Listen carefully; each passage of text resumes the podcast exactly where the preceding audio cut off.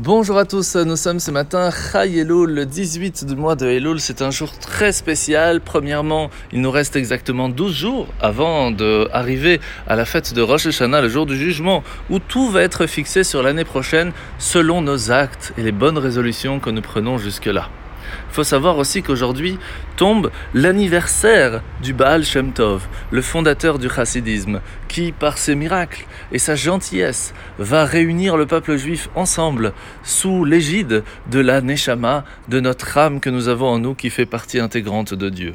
L'Admorazaken, c'est aussi son anniversaire aujourd'hui, qui va venir deux générations plus tard pour nous apprendre une chose très importante. Cela ne suffit pas non plus de ressentir la partie divine qui se trouve en nous.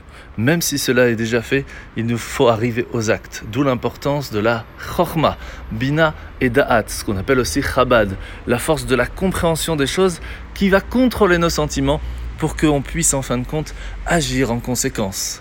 Et c'est pour cela que le Tania aujourd'hui, dans le chapitre 15 que nous continuons, eh bien, nous rappelle une chose très importante. Mipsari echeze eloka. Lorsqu'on regarde son propre corps, on peut déjà voir Dieu. Parce que lorsqu'on se rend compte que nous avons différentes façons d'agir, de comprendre, d'avoir des émotions, cela pourrait nous faire comprendre comment est-ce que Dieu agit aussi dans le monde. Mais bien sûr d'un niveau bien plus bas. Parce que notre âme a dix forces, comme on l'a déjà expliqué, trois forces intellectuelles, six forces de l'émotion et une pour la transmission. De la même façon, Hachem va agir, bien sûr, avec réflexion, avec sagesse, avec émotion, et va nous transmettre encore jusqu'à aujourd'hui, à chaque fraction de seconde, la possibilité d'exister. Et cette énergie va pouvoir venir grâce à nos actes ici-bas dans le monde. Mais est-ce que vraiment nous pouvons comparer notre petitesse par rapport à la grandeur divine? Bien sûr que non. Et c'est pour cela que l'Admorazaken nous ramène un machal, un exemple. De la même façon que lorsqu'on prend un arbre et qu'on le brûle, il ne va en fin de compte rester qu'un petit peu de cendre. Est-ce qu'on peut comparer la cendre avec l'arbre? Pas du tout. Pourtant, c'est la même force, la même source. La différence, c'est que sur les quatre parties qui se trouvent à l'intérieur, l'air, l'eau, et la terre et le feu, en fin de compte, ne restera qu'un petit peu de terre, un petit peu de cendre, la partie la plus lourde des quatre éléments. De la même façon, après la grande contraction que Dieu va faire dans une petite partie de lui-même, qui va arriver jusqu'à chez nous et va nous permettre de vivre avec ces différentes forces que nous avons, ces forces spirituelles, ne sont en fin de compte qu'infimes devant la grandeur de Dieu. La mitzvah de ce matin, c'est la mitzvah positive numéro 171. 171, c'est la mitzvah de donner le machatzit shekel, donc un demi-shekel comme on le faisait au temple, et on espère bientôt pouvoir le faire encore avec Mashiach. Nous allons apprendre aujourd'hui une nouvelle mitzvah, la mitzvah positive numéro 155, 153, pardon, c'est que le Beddin, donc le tribunal rabbinique, va devoir prévoir un calendrier juif pour nous permettre de faire les fêtes comme il le faut.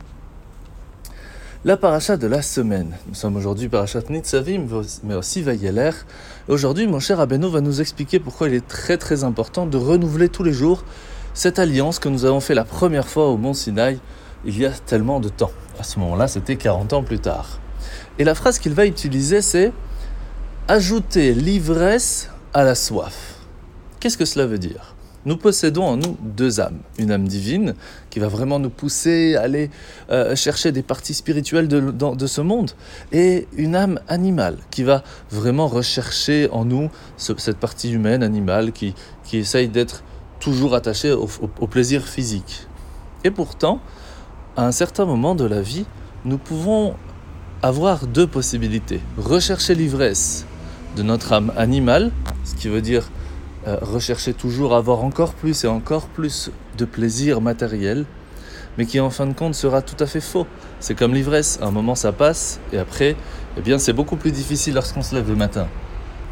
Par contre, nous avons aussi la possibilité d'utiliser l'ivresse de la partie divine, la partie spirituelle. Et là, on se rend compte que cela nous donne une volonté encore plus grande de nous attacher à, cette spiritualité.